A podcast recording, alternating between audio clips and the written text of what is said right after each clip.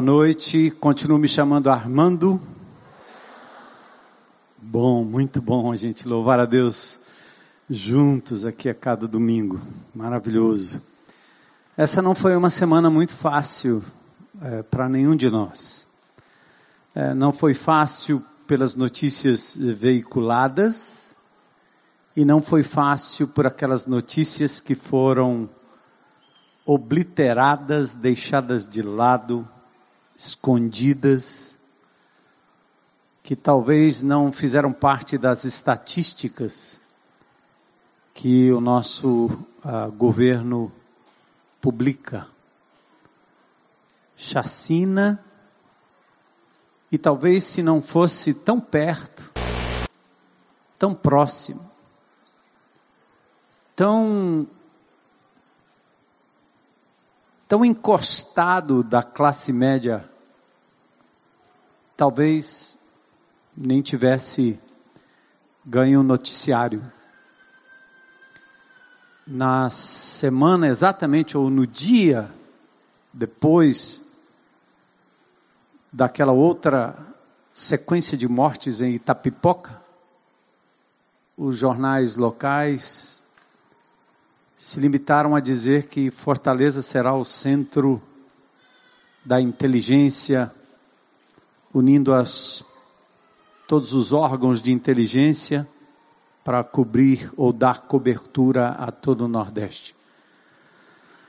Mas nos bastidores, quem anda na periferia, quem tem contato com a periferia, sabe que nós estamos vivendo um momento muito dramático como sociedade. E eu queria ler alguns textos aqui da palavra de Deus, rapidinho, mas fazer menção a uma mamãe ainda em dor que esteve aqui hoje de manhã. Eu, nós não pedimos que ela viesse, mas ela veio, né, Antônio? está aqui, a Elisama trouxe.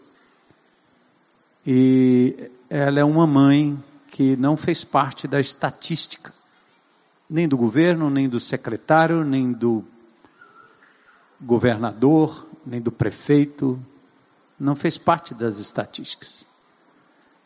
O pai Cícero Lopes da Silva esteve aqui hoje de manhã, né?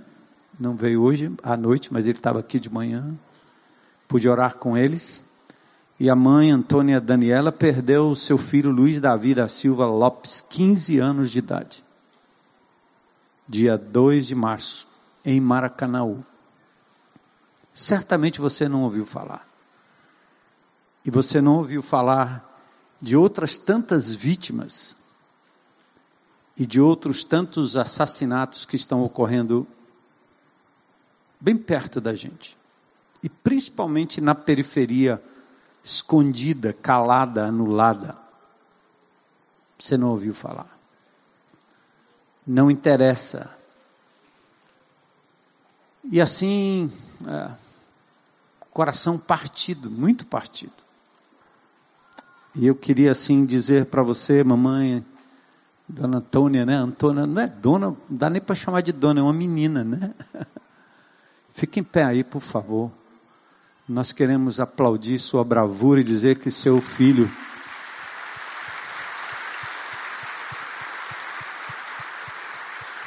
que esteve num acampamento da IBC no começo desse ano e a, teve a vida ceifada. E você é uma guerreira, é uma mulher de honra, tem ainda dois filhos para criar e você não será mais um, uma seu filho não será mais um número na estatística.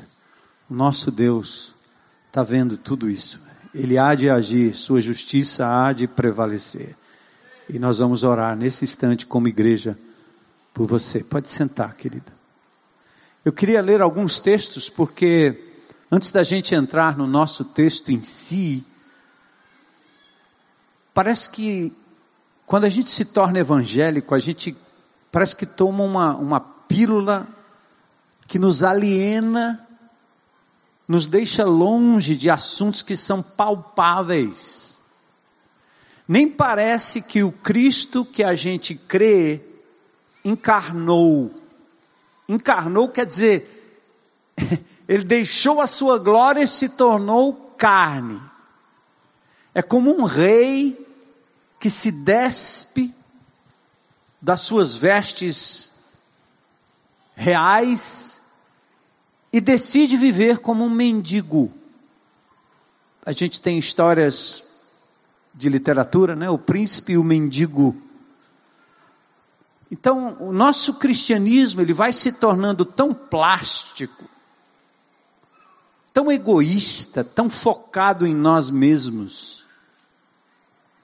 Então, é, o, o americano tem uma expressão que quer dizer torta no céu. Nós estamos afim de bolo no céu, festinha no céu. Em inglês diz pie in the sky é torta no céu. Tudo para nós parece que está lá no céu. Então, eu vivo um cristianismo que é muito característico de uma seita no primeiro segundo século, que eram os docéticos, e de alguns gnósticos que ainda acreditam no fato de que a espiritualidade é que tem valor, o corpo não. Então, se o corpo não tem valor, só a espiritualidade é que tem valor, a pessoa encaminha para, para duas vertentes. Uma é ele entrega o seu corpo para loucura. Comamos e bebamos e vamos fazer a farra e vamos dar esse corpo aqui para para tudo que der prazer, e não importa se vai matar, se não vai matar, se é digno, se não é digno, que afinal de contas é uma carcaça velha que vai se acabar, e aí o que importa é o espírito sendo renovado. A outra vertente mutila o próprio corpo, chega ao ponto de ter uma, uma automutilação tentando punir esse corpo por conta dos seus desejos. Um, um famoso pai da igreja chamado Orígenes chegou ao ponto de que ele tinha tanta tara sexual que ele simplesmente se autocastrou. Porque se eu me castrar, eu não só cometo um ato contra esse corpo maldito, como eu resolvo o problema. Só que não resolveu. Porque o problema do pecado sexual não está no órgão sexual, está aqui. E ele continua exatamente do mesmo jeito. E o nosso cristianismo, ele vai se tornando um cristianismo docético, um cristianismo desencarnado, um cristianismo em que eu me preocupo ou com o que está acontecendo no céu, ou eu me preocupo com aquilo que tem a ver com a minha família, com o meu corpo, com as minhas coisas, com o meu dinheiro e assim por diante. Essa comunidade sabe muito bem como nós tratamos isso. Então nós vivemos um cristianismo para o nosso próprio conforto. Como diria aquela, aquele famoso, aquela famosa música que viralizou na internet, para a nossa alegria, é isso que importa. O resto, que se lasque, né? Vamos usar uma palavra chula. Estou nem aí. Então eu desencarno. Tudo de Deus é para providenciar algo de bom para mim. E assim agem os políticos, assim agem a maioria dos empresários, assim agem aqueles que vivem sobejamente do poder público. Se o meu estiver dentro, se eu estiver me dando bem, o resto que se arrebente como diria o Roberto Carlos naquela época, né? É o novo, que tudo mais vá para o inferno. Não estou nem aí. Então, as crianças da periferia se tornam números, as famílias da periferia se tornam números, pessoas desalojadas de suas casas se tornam simples números, estatísticas, e se discute isso, torna política pública que faz com que indivíduos que vivam do governo tenham que fazer, se debruçar diante de uma prancheta, mas jamais pisar numa comunidade, para sentir o drama de você pisar numa fossa a céu aberto casa que não tem banheiro, luz que não tem iluminação, criança que não tem escola para frequentar com decência, postos de saúde que não tem remédio, hospitais com corredores onde os médicos têm que decidir quem vai morrer e quem não vai morrer. Dez pacientes com ordem judicial para entrar num leito e apenas um vai sobreviver, os outros nove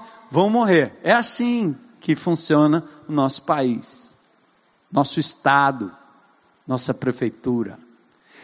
E os crentes em Cristo Jesus, quando se fala da política e dos políticos, eles arrepiam, não tem like, ninguém dá um like para essas coisas. Like é quando você posta um versículo dizendo, ah, Deus vai fazer prosperar. Like, like, like, like, like. Eu like, é claro que eu like. Eu like porque é para mim. Mas quando o like é para o desgraçado que está numa favela sendo dizimado, aí não tem like. Aliás, acham que a gente está falando muito de política, que a gente é muito doido. Esse pastor está perdendo o juízo. Mas eu não vou me cansar de fazer desta comunidade um abrigo para Antônia, para os seus filhos. Não vou.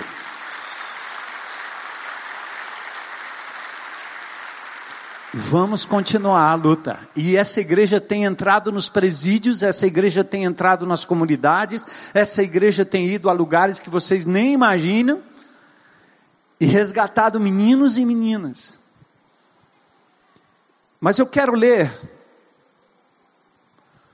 porque nós precisamos compreender que a Bíblia encarna o Evangelho. Cuidar, cuidar do teu corpo é tão espiritual quanto cuidar da sua alma. Entendeu? Cuidar da natureza, cuidar das plantas, cuidar dos córregos, cuidar do lixo, é tão espiritual quanto um, um jejum, uma noite de vigília. Se tiver uma noite de vigília, o cara quer, ele quer. Ele joga lixo no chão, ele polui, certo? Ele, ele cuida mal do seu corpo, ele come mal, ele vive mal, se preocupa demais, não tem contentamento, mas tiver uma vigília, ele passa a noite aqui dizendo glória, aleluia.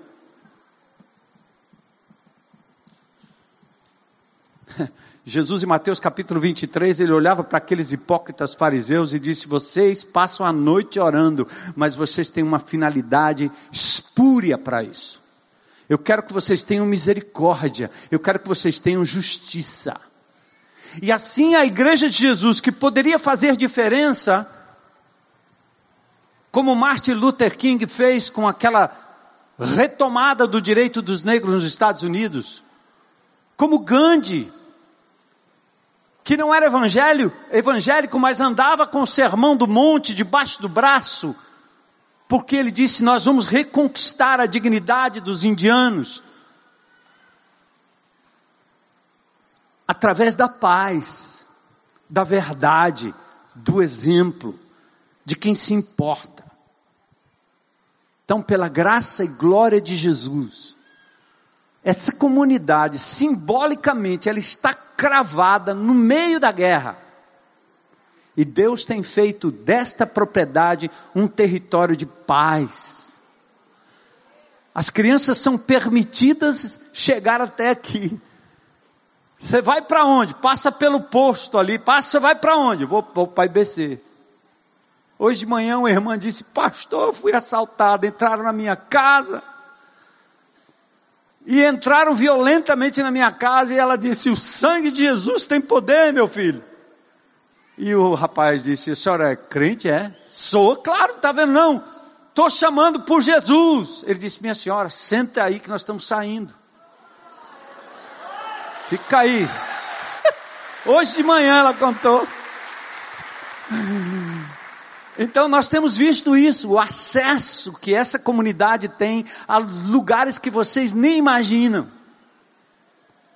Porque nós entramos ali não no nosso nome, não no nosso poder, nós não temos nada para oferecer para essas pessoas a não ser libertação em nome de Jesus. Comida quando precisa dar comida. Casa quando precisa dar uma casa decente. Repartir roupas e doar e dar quando é necessário.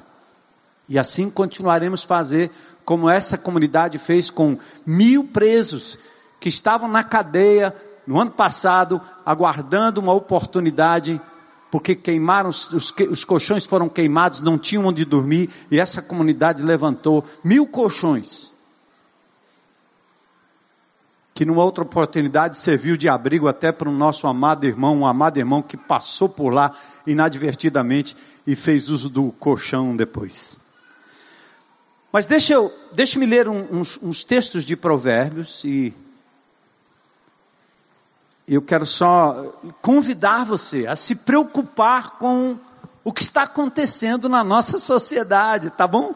Se preocupe-se com o lixo, preocupe-se com a poluição, preocupe-se com o seu corpo, preocupe-se com a saúde, preocupe-se com a educação, preocupe-se como crente em Cristo Jesus. E você tem poder, não é só no voto, mas você tem poder em Jesus para fazer diferença por onde quer que você ande, ser diferente, e não aplaudir a maldade, nem se calar diante da iniquidade. Mamãe Antônia,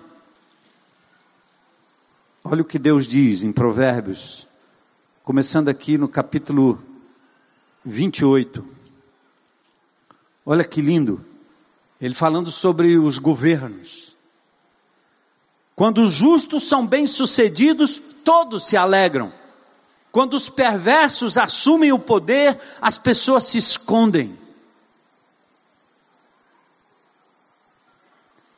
Provérbios capítulo 28, verso 12, Provérbios capítulo 28, verso 15. Os, o governante perverso é tão perigoso para os pobres quanto o leão que ruge ou o urso que ataca.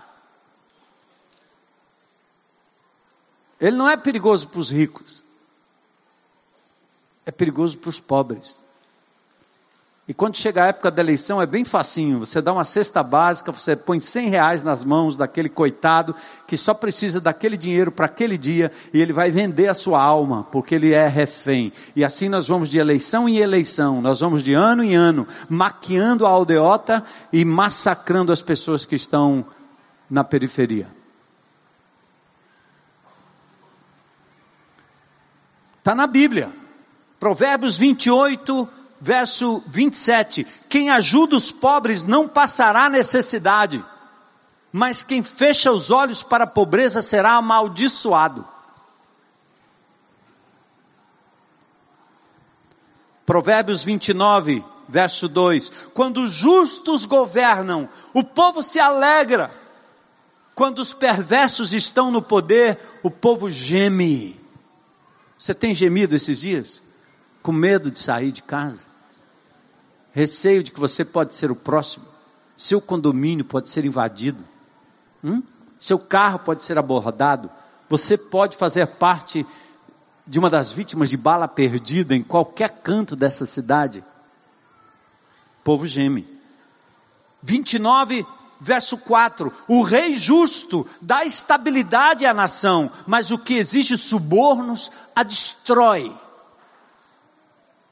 E é só o que tem em todas as esferas de governo.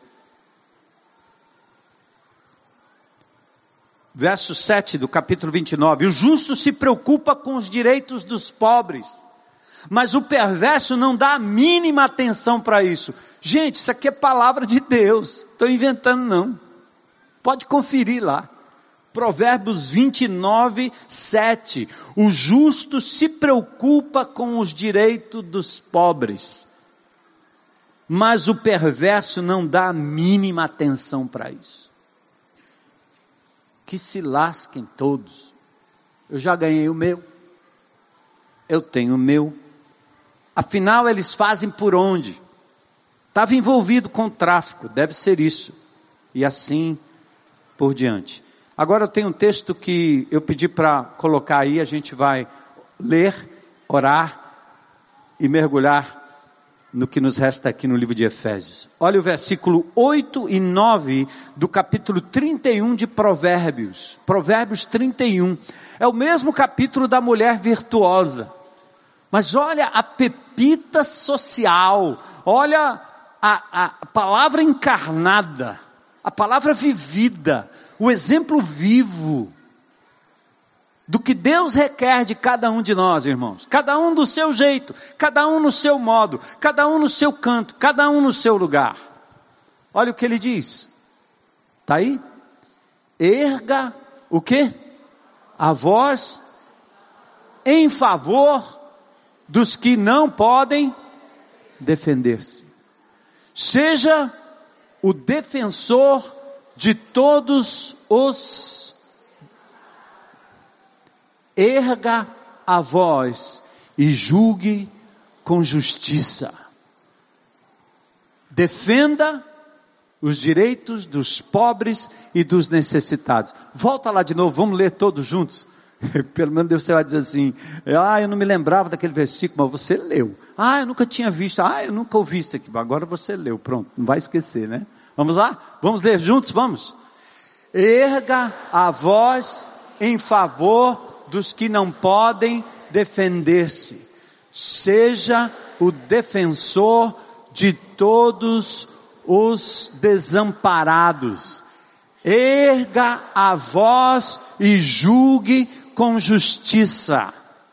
Defenda os direitos dos pobres e dos necessitados. Amém, igreja? Amém. Aleluia! Glória a Deus! Uh! Antes de orar, eu quero só compartilhar algo que Deus. Eu, eu acredito que foi Deus, certo? Mas aí vocês conferem e vejam aí. Eu estava em Curitiba pregando lá na igreja do Bacaxeri. Tive depois um momento com o, o procurador Deltan Dallagnol, que é o procurador da investigação da Operação Lava Jato, um homem de Deus, e, e me ocorreu, num slogan que eu vi lá na igreja, a palavra Páscoa vai acontecer agora, no dia 30 de março. Você já preparou sua viagem, está tudo pronto, vai para casa de praia, vai para a serra, vai viajar para casa do parente, certo? E Deus estava dizendo para mim naquele dia: você não vai para canto nenhum. Você vai ficar em Fortaleza. Está bom, Senhor. É, não foi esse diálogo, é um sentimento do meu coração, eu estou traduzindo, tá certo? Você vai ficar em Fortaleza. Por, por que, Senhor? Porque no dia 30, sexta-feira da paixão, nós vamos celebrar a Páscoa-cidade. Paz com Z. Páscoa com Z dentro. Páscoa-cidade. Nós vamos fazer uma via sacra nessa cidade. Qual é a via sacra? Nós vamos levar o povo de Deus para orar diante de estabelecimentos públicos dessa cidade. Nós vamos fazer isso de nove da manhã até onze da manhã e depois você corre para a praia. Deixa todo mundo esperando. Nós vamos eleger sete estações nessa cidade. Um recado claro, curto, um manifesto que será lido, nenhuma parafernália, não queremos nenhum nome, não queremos nenhum medalhão, não queremos nenhum pastor, nenhum apóstolo fazendo nenhuma é, coisa de micareta, nada disso. Nós queremos o povo de Deus em frente a lugares como Palácio da Abolição, OAB, HGF, nós estamos entendendo que os empresários dessa cidade precisam acordar para o fato de que não é isenção de impostos e, e, e negócios da indústria que vão fazer bem para o nosso Nordeste. É bom que eles cresçam e progridam, mas que não negligenciem os pobres e os desamparados. Nós vamos diante da FIEC. Nós vamos também para o IML, porque no IML é onde as estatísticas estão, são onde as mamães vão lá procurar seus filhos, muitos desfigurados, porque só encontram pedaços, jogados em todo quanto é canto. Muitos de vocês já viram isso em vídeo. Isso acontece e não é pouco não. Vamos para o fórum. Vamos escolher, aliás, a via sacra tradicional católica são 14 estações, alguns fazem a 15 estação, nós vamos fazer só sete. E quando eu pensei em sete, eu disse: se eu arrumar sete crentes, aqueles do pé roxo, crente, crente do poder, crente que tem identidade em Jesus, sete, vai ficar um em cada canto. E eu vou tentar correr de um lado para o outro, certo? Fica aí, meu irmão. Ora aí, se te prenderem, se me chama, eu vou preso junto com você. Pode dizer que foi aquele pastor lá que arrumou esse negócio, certo? Sete. Eu pedi a Deus sete, sete pessoas. Nós vamos ter lá um carro de som pequenininho, não é aquele negócio grande, é pequeno. Vamos ter lá um, um pendrive com a música que vai clamar: Não posso me calar. Certo? Nós vamos lá. Aí eu pensei, gente, já pensou? Eu disse, Senhor, sete lugares. Já pensou se eu tivesse sete igrejas igual do Apocalipse? Terça-feira à tarde, quando souberam disso, eu já tenho pelo menos cinco ou seis pastores de grandes igrejas dessa cidade, homens de integridade, que disseram: Pastor Armando, estamos com você. Uh. Então, eu nem vou pedir para você levantar a mão, não, mas só assim, diante de Deus, dizer assim: Senhor, eu quero separar aquele dia, aquela, na minha agenda, e eu vou para um desses lugares. Pastor Carlos Queiroz disse: Eu vou para o IML, e vou levar toda essa turma aqui da periferia comigo. Nós vamos plantar lá em frente ao IML, e vamos orar a Deus, clamar ao Senhor, para que mais pessoas tenham vida e não morte, para que menos pessoas venham para esse lugar. Secretaria de Segurança Pública, enfim sete. Então, orem comigo por isso. Vamos nos colocar em pé, fazer uma leitura de Efésios capítulo 1, versículos 3 a 6. E aí nós lemos e oramos, tá bom? Você muda de lugar.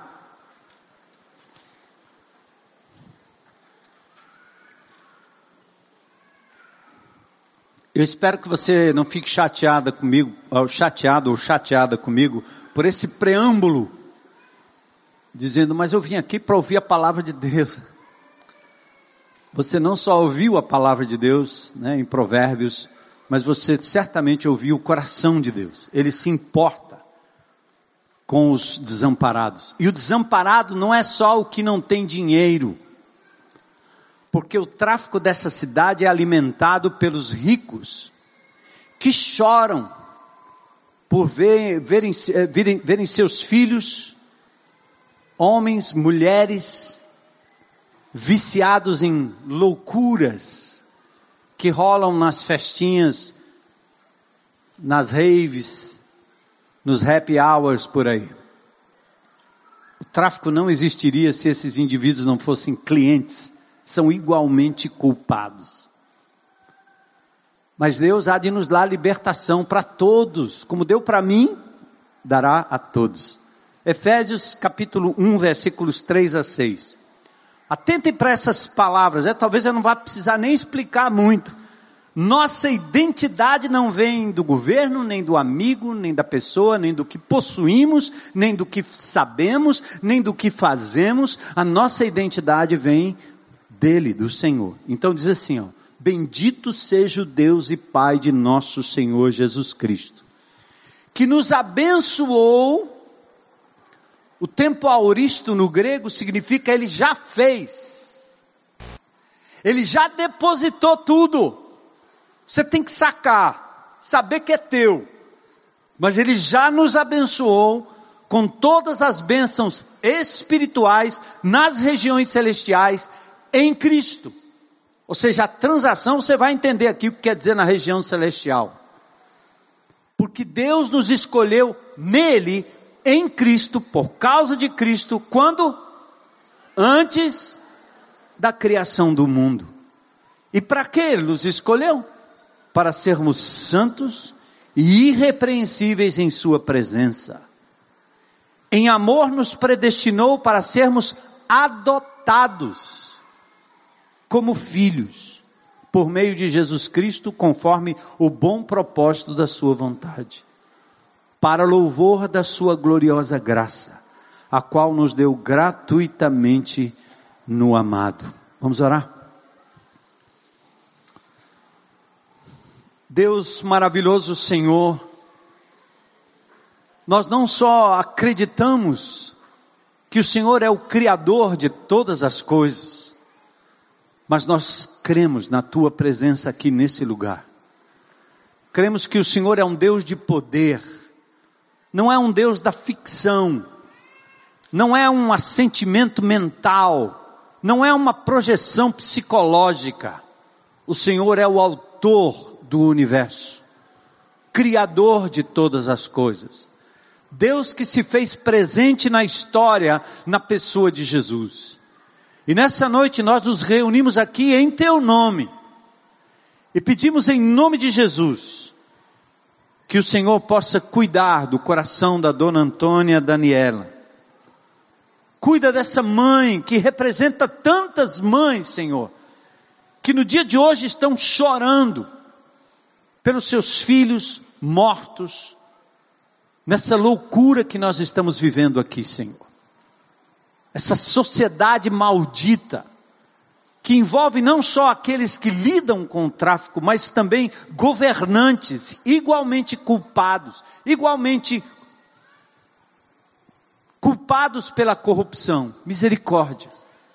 Dá consolo a essa mulher, Senhor, que ela tenha forças para prosseguir que aquele menino, Senhor, que um dia esteve entre nós, ouviu a tua palavra, ó Senhor, nossa esperança é que ele tenha te conhecido, esteja na tua presença, e que o Senhor o tenha, e não somente isso, e que o Senhor um dia possa fazer a verdadeira justiça nessa terra, Senhor.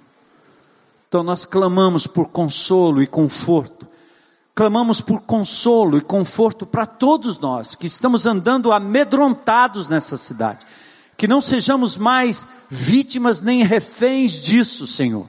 Dá-nos coragem para nos insurgir de forma pacífica e honrosa a este estado de coisas misericórdia dos nossos governantes, do governador Camilo Santana, do prefeito Roberto Cláudio, do secretário André Costa, Senhor, misericórdia desses homens, que eles, Senhor, não possam dormir direito, pensando naquilo que de verdade está acontecendo, não lá no Meireles, não na aldeota, mas na periferia, Senhor, misericórdia, Senhor, que não haja mais chacinas, Senhor. Que haja, Senhor, paz nessa cidade, paz nesse lugar, misericórdia, Senhor. Nos tornamos a sétima cidade mais violenta do mundo. Não, Senhor. Nós não vamos nos conformar, o diabo não vai vencer essa batalha. Nós vamos clamar pelo nome de Jesus e aguardar a intervenção divina nesta cidade, Senhor. Glórias ao teu nome. Nem vamos esperar o dia 30, vamos começar a interceder agora. E vai ser exatamente em o nome de Jesus que o faremos. Mas naquele dia, Senhor, leva-nos a estas instituições para simbolicamente dizer: esta cidade pertence ao Senhor Jesus Cristo e nós vamos tomá-la de volta para a glória do teu nome, Senhor. Obrigado por esta noite preciosa, pela tua palavra. Nós oramos em nome de Jesus. Amém. Amém. Glória a Deus. Aplauda o Senhor, Ele é digno. Ah, nós temos falado muito sobre identidade, né? Qual é a tua identidade? Você se define pelo que você possui, pelo que você veste? Você se define por aquilo que você faz? Se deixar de fazer não tem mais valor, se deixar de possuir não tem mais razão de viver. Se você não se apresentar de forma aceitável na sociedade, no meio que você vive, então você vai ser deixado para trás, desvalorizado. Interessante que os meninos que se envolvem no submundo do crime eles passam a ter importância naquele grupo, porque são indivíduos absurdamente desvalorizados. Sempre foram. Mas de repente, uma arma na mão, o poder de fazer um barão se ajoelhar diante dele, capacidade de tirar a vida de alguém, impondera o indivíduo de uma tal forma que ele se sente agora importante. Enquanto o amor de Jesus não chegar e redefinir aquela, aquela identidade impostora, tudo leva ao caminho de morte. Você, quando alguém lhe desvaloriza, quando alguém lhe menospreza, quando alguém lhe pretere, quando alguém não lhe dá atenção, você vai pelo mesmo meio da depressão, da tristeza, da decepção. E muitos chegam ao ponto de dizer: não tenho mais razão de viver, perdi meu emprego, perdi meu dinheiro, fali nos meus negócios, fui traído por alguém, estou decepcionado com algo ou alguém em quem você depositou a sua vida. É assim com o menino também. Nós temos um exemplo lindo aqui na IBC do Lourinho. A identidade dele estava na violência, na truculência. Por ser um menino ainda pequeno, mas conhecedor de todas as entranhas da criminalidade, é um menino que se impunha, que peitava, que desonrava, que desobedecia, que fazia questão de dizer: a minha identidade é eu sou mal, sou lourinho.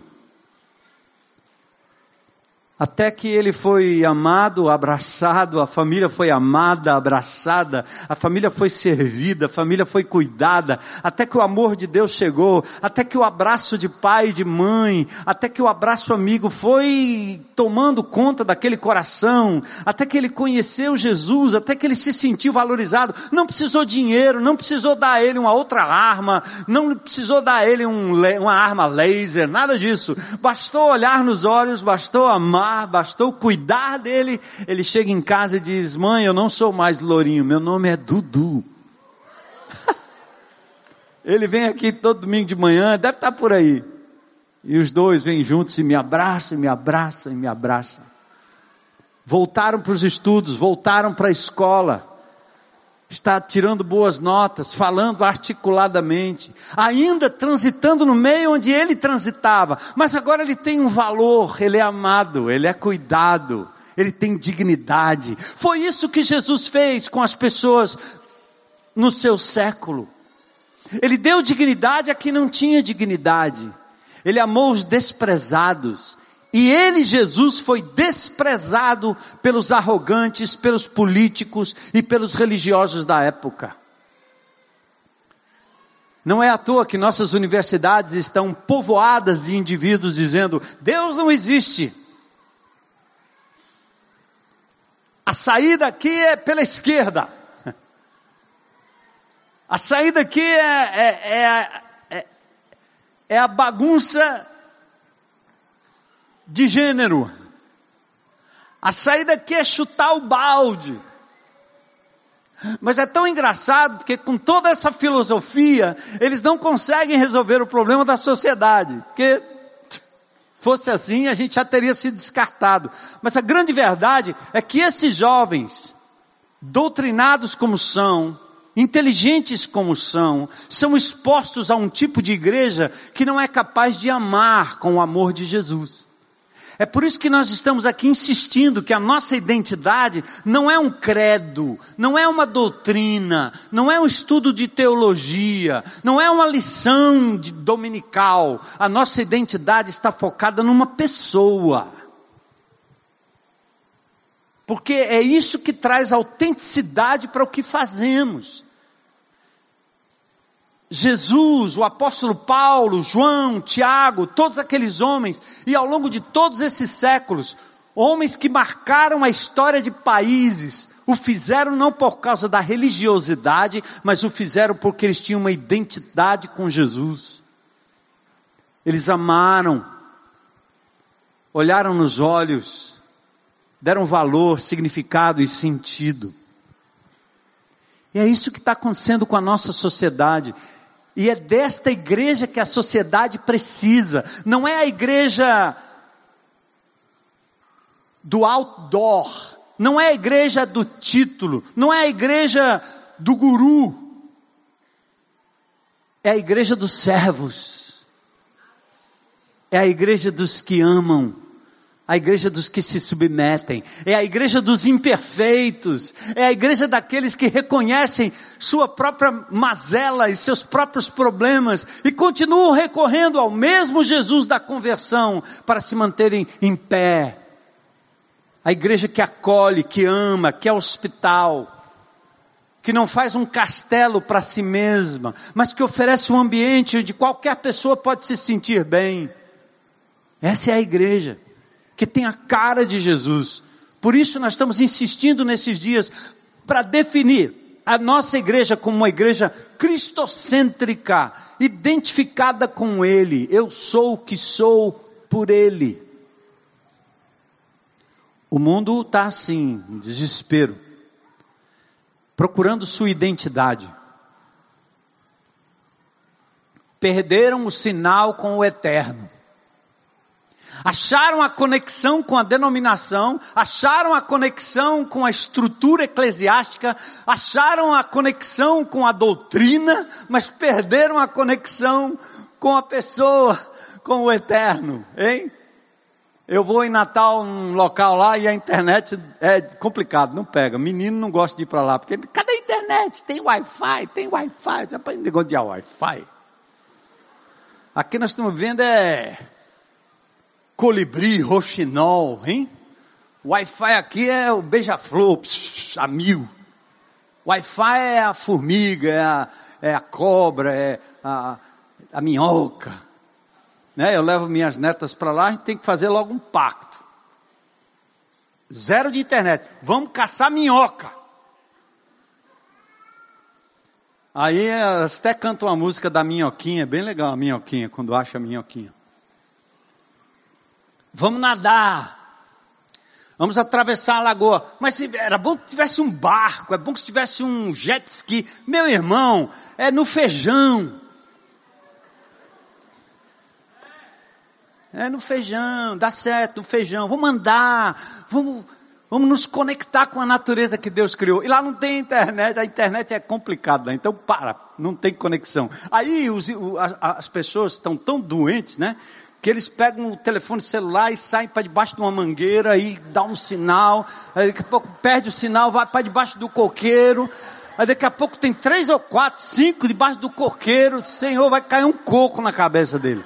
É o sinal, é o sinal. é.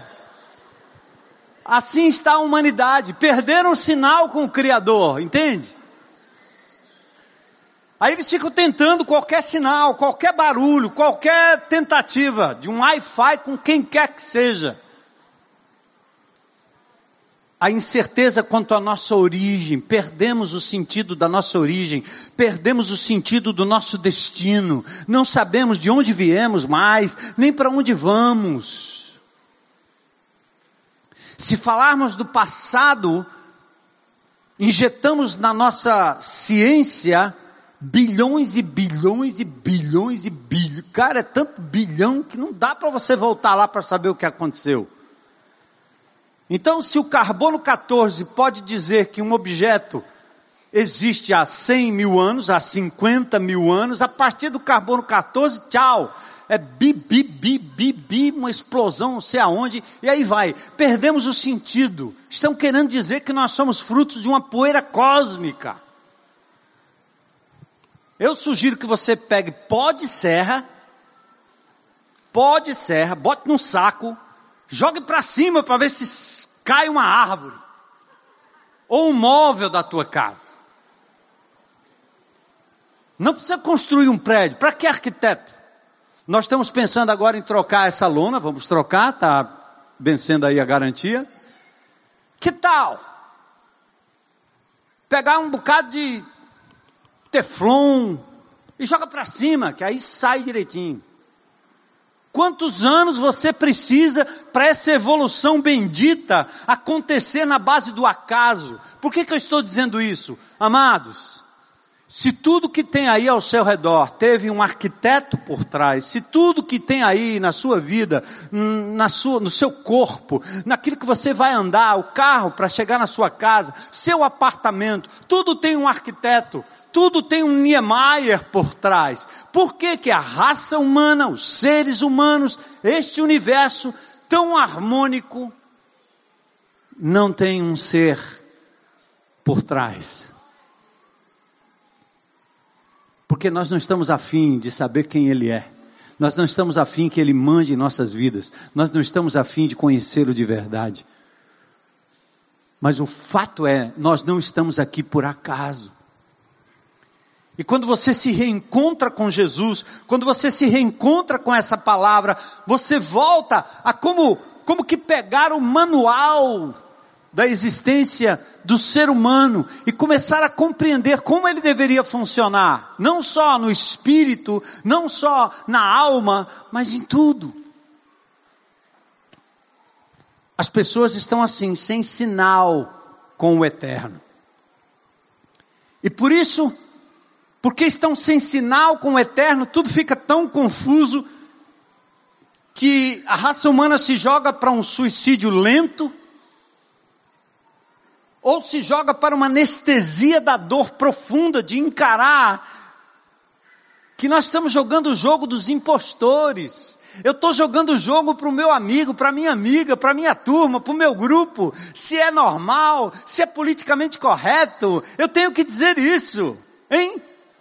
Acabamos de celebrar aqui o Dia da Mulher, baseado em tudo que aconteceu nos Estados Unidos no começo do século passado. História linda.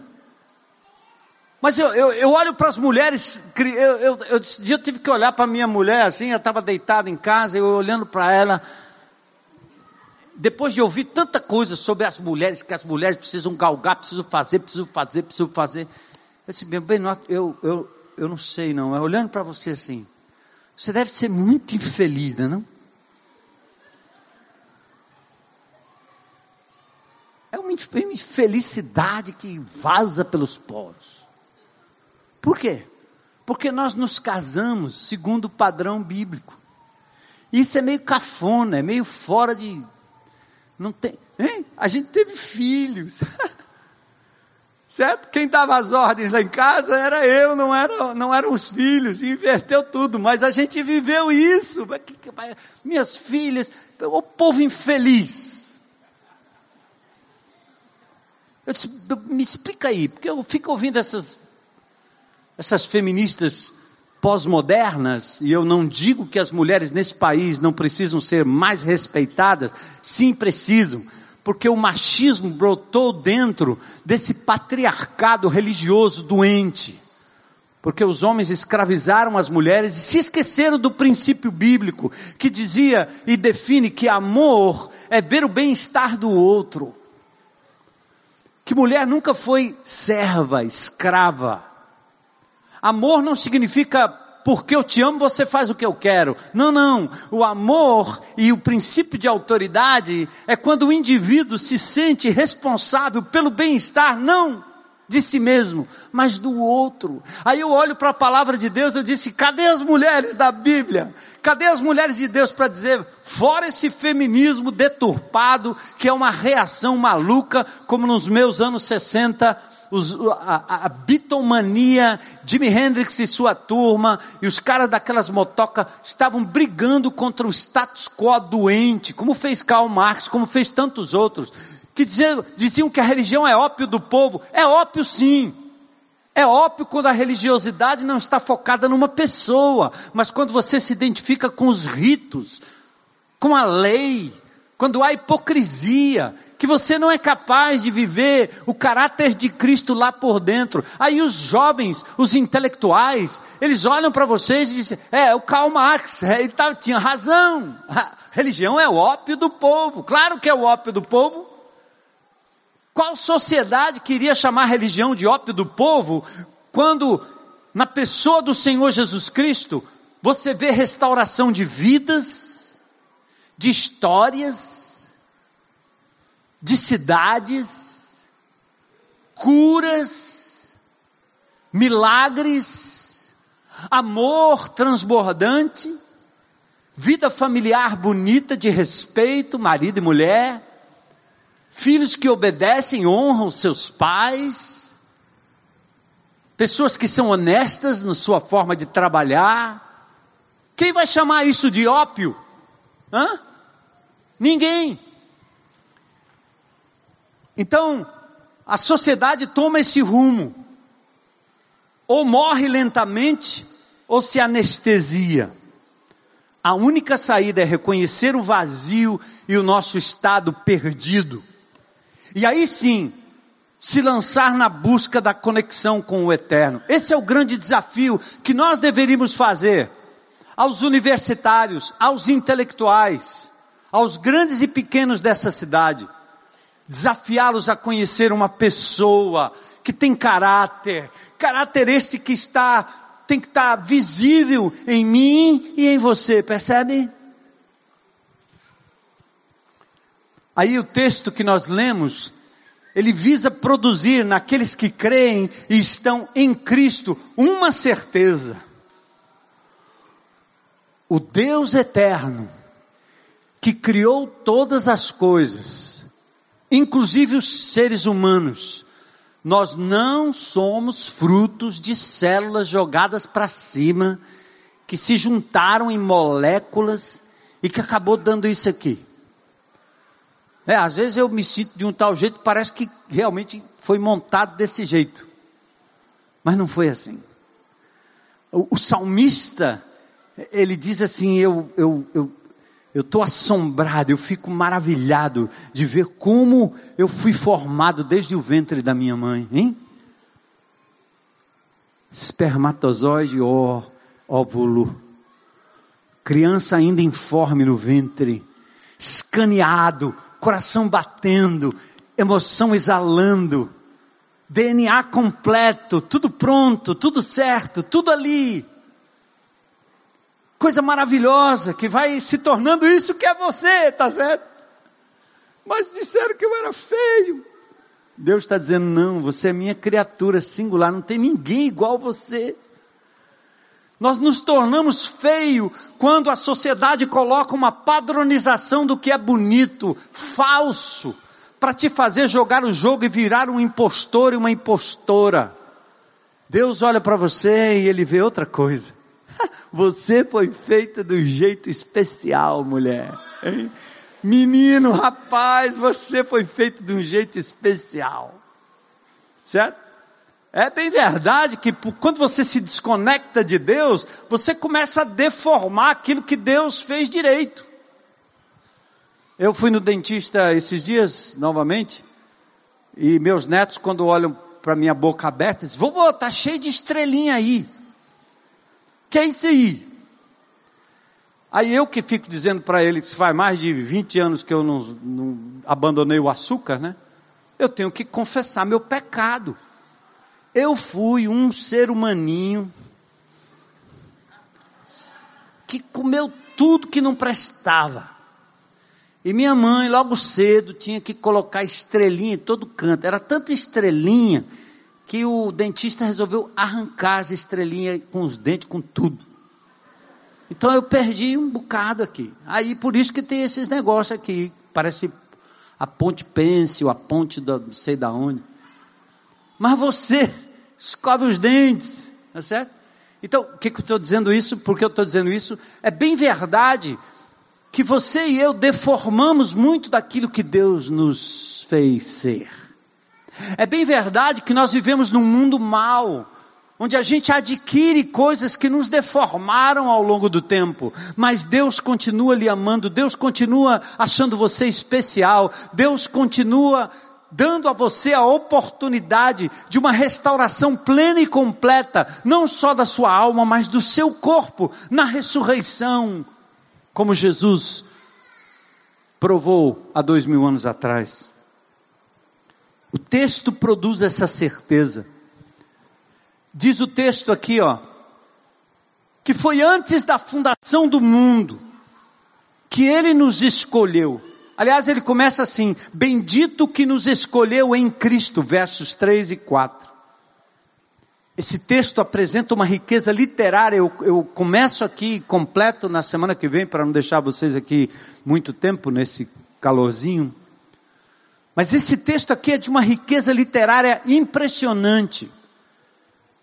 São quase 11 versículos que estão emendados uns nos outros, frases emendadas, sem precedentes na língua grega, segundo os estudiosos. Frases subordinadas. Vocês se lembram que eu disse a vocês que a palavra cristão só aparece três vezes na Bíblia? Paulo nunca disse essa palavra, Jesus nunca falou a palavra cristão, porque nós somos identificados por essa pequena frasezinha. Estamos em Cristo, em Cristo, em Cristo. O que significa? Aliás, aparece só nesses versículos aqui, nos primeiros versículos do capítulo 1, aparece 11 vezes. De todas as possibilidades, a mais precisa aponta para uma decisão de Deus lá na eternidade de nos lançar numa inseparável relação com seu filho Jesus. Atentem para isso. Em Cristo. E de novo, nós não nos relacionamos com um sistema, nem com uma igreja, nem com uma religião, nem com um estilo, nem com um lugar, mas com uma pessoa. Em Cristo. Aí diz que bendito é aquele que abençoa com bênçãos, verso 3. Bendito aqui é a palavra quer dizer o elogio que é devido a Deus. Nós temos que criar em nós o hábito de exaltar Deus pelo que Ele é, não pelo que Ele faz. Por isso a palavra bendito. Falemos bem dele todo o tempo o Deus e Pai de nosso Senhor Jesus Cristo, que nos abençoou com todas as bênçãos espirituais nas regiões celestiais em Cristo. O que quer dizer isso? Aqui começa a graça. Foi aquilo que Deus decidiu nos dar na pessoa do Senhor Jesus Cristo. Porque é assim, ó. Antes que o mundo existisse, como um prédio ainda a ser construído, como um carro ainda a ser fabricado, como um objeto ainda a ser não concebido, mas fabricado. Deus lá na eternidade decidiu criar o universo. O universo e a coisa criada é diferente do seu criador. Brasília não é Oscar Niemeyer. Oscar Niemeyer não é Brasília, mas Brasília, em alguns dos seus monumentos, refletem o, o caráter, a estrutura, a natureza de Oscar Niemeyer, o grande arquiteto. Ele pensou, ele bolou. Então Deus decidiu criar o universo.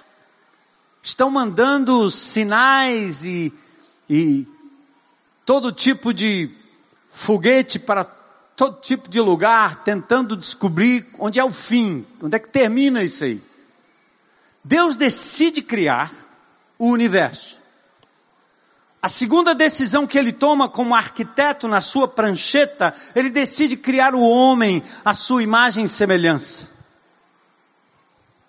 tendo criado o universo, tendo criado a terra, tendo criado todo o ambiente, todo o meio ambiente, todos os animais, ele decide criar o homem à sua imagem e semelhança. Não está criado ainda, mas ele decidiu dar a este homem livre arbítrio. O que, é que significa isso? Deus não criou um robô só para fazer o bem, seríamos robôs. Deus não criou um robô para fazer o mal, seria contra a sua própria natureza. Portanto, ele cria uma criatura, um ser capaz de dizer sim para o Criador, mas também capaz de dizer não para o Criador. E o pecado, o erro, a infração era uma possibilidade. É como dizer assim: vai até a praia do futuro, brinque com todas as, todos os grãos de areia da praia do futuro, mas tem um grão de areia lá, vermelhinho, se você tocar nele, se você pegar daquele grão, você morre. O que é que esse mandamento simples, essa restrição simples fez? Fez com que o homem tivesse conhecimento do que é o bem. Que é o bem? Obedecer a Deus e brincar com tudo que ele deixou à vontade lá na praia do futuro. O que é o mal? O mal não é uma coisa que foi criada. O mal é o ato de desobediência na sua independência ou no, da sua no seu livre arbítrio, o homem sabia o que era errado. É como veneno. Ninguém precisa tomar veneno que está na prateleira para saber que mata. É uma decisão. Pode até querer, mas basta saber que é errado e eu já sei, estou consciente do bem e do mal. Deus decidiu criar o universo, Deus decidiu criar a terra, Deus decidiu criar o homem e decidiu dar a ele o arbítrio. E quando ele deu o arbítrio, ele arriscou, claro. E o homem, lá no início, como Gênesis dos primeiros capítulos nos mostram, o homem se volta contra Deus, induzido por um diálogo de um anjo caído, segundo o texto bíblico, não por culpa dele, mas por culpa do homem, o homem resolve ter a sua independência, viver sem Deus, sem sinal, sem conexão. Eu não preciso do teu Waze, eu não preciso do teu Google Maps, eu vou na minha, deixa comigo, eu decido, eu vou fazer, eu vou em frente. E olha no que deu. Deus, na sua onisciência, na sua presciência, sabendo o que ia acontecer, e você às vezes pode perguntar assim: ei, eu sou criatura, se ele sabia que eu ia cair, por que, que ele criou? Você não é o Criador, você é criatura. Certo? Ele é soberano. Desculpa aí. Ele decidiu criar, decidiu dar o arbítrio. E quando o homem cai, ele toma uma outra decisão. Para que o seu plano não fosse totalmente frustrado, ele decide encarnar na história, na pessoa de Jesus e ser o que Adão não foi, ser o que a raça humana não foi, Jesus foi o verdadeiro homem, o homem obediente, que jamais merecia ter morrido, porque nunca pecara, e esse foi o testemunho de todos que estiveram com ele há dois mil anos atrás. Então, olha o que o Pai está fazendo lá na eternidade: decide criar todas as coisas, decide criar a raça humana, decide permitir o arbítrio no ser humano, permitiu a sua queda, depois Deus decide que entraria na raça humana um ser, através da nação de Israel, que nasceria da tribo de Judá, na plenitude dos tempos, Gálatas 4:4. E ele então seria aquele que abriria oportunidade para uma nova criação, para uma nova humanidade e lá na eternidade, para a gente fechar, diz o texto, ele, verso 4, nos escolheu em Cristo antes da fundação do mundo. Escuta isso aqui. Nós vamos logo, logo ter é, eleições aqui no país. Se formos para o segundo turno, você tem opção entre um candidato e outro candidato. Você escolhe o que é que você quer. Mas o, lindo desse texto aqui é que antes que qualquer coisa existisse, Deus decidiu, dentre toda a raça humana decaída, como que um grupo de, de pessoas pulando do décimo andar do edifício, Deus decidiu escolher você, você, você, você, você, você, você, você, você, você, você. Ei, pasmem, pasmem. A escolha dele não teve a ver com qualquer resquício de mérito seu nem meu. Ele não escolheu por causa do, do, do, do, seu merecimento. Não havia nada em você nem em mim que fosse considerado bom. Ele escolheu na pessoa do seu filho Jesus. A minha dívida com Deus, Jesus pagou. Custou quanto? Seu sangue derramado na cruz do Calvário. Que loucura! ter uma religião que diz que Jesus morreu na cruz do Calvário, mas ainda temos que pagar o preço para a gente tentar ver se ganha a eternidade com Deus. A Bíblia não diz isso. É pela graça, é de graça. De graça para você, de graça para mim, mas custou a vida de Jesus. É por isso que a nossa identidade está nele. Ele nos escolheu em Cristo.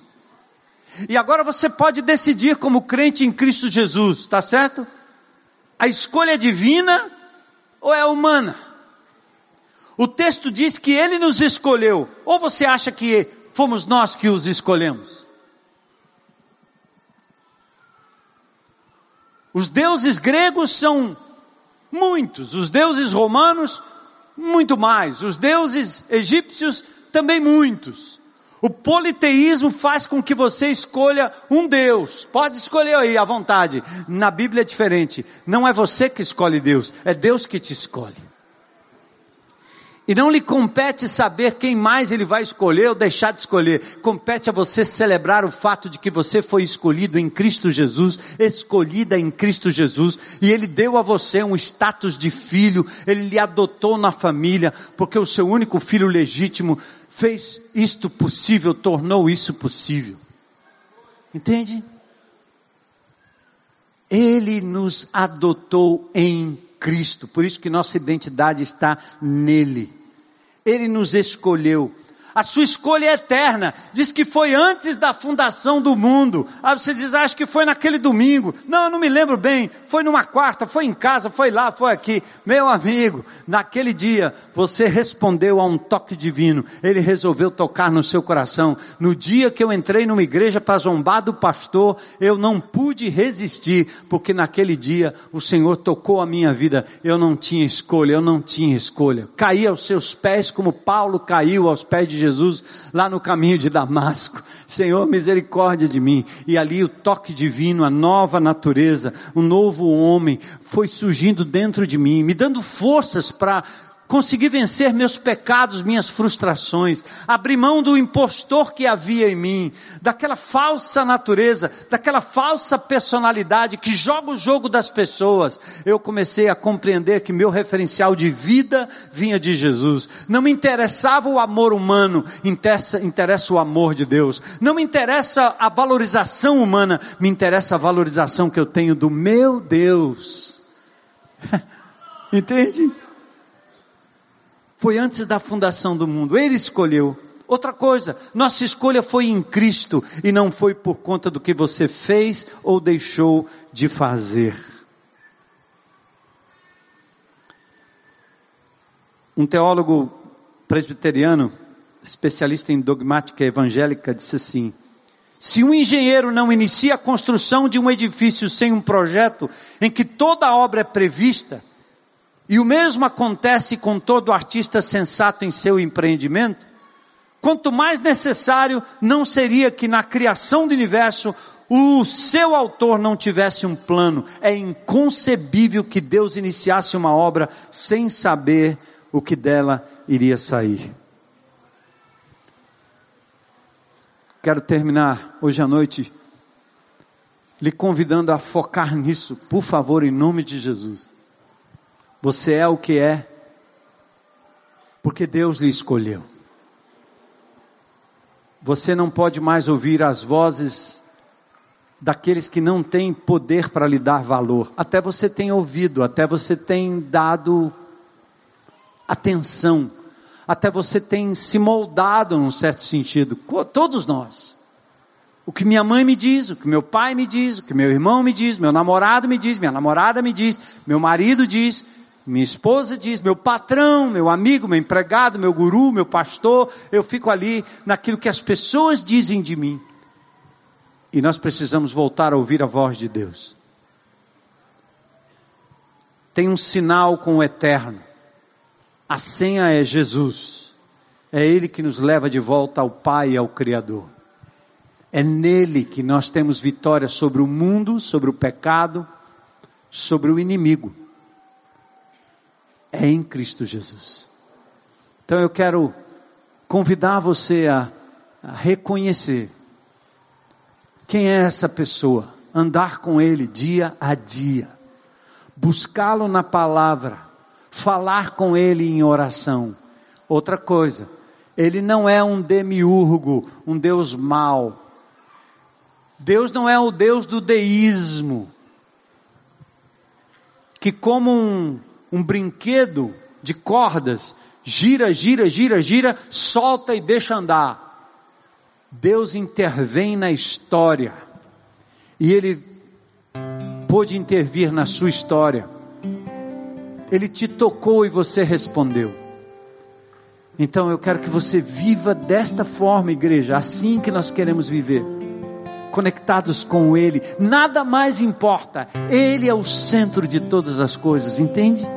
E meu relacionamento é com uma pessoa, nosso relacionamento, seu relacionamento é com uma pessoa, percebe? Jesus. Isto é ter identidade cristocêntrica, estar em Cristo Jesus.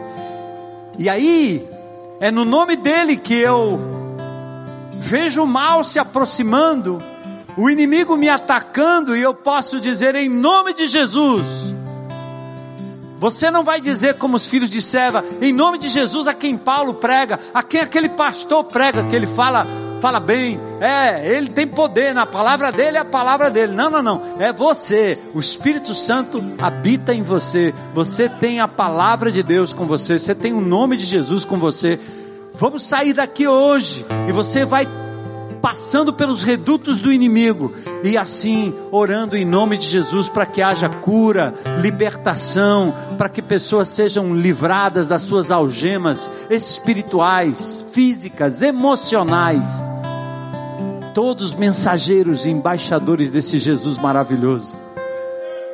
Vamos orar, vamos.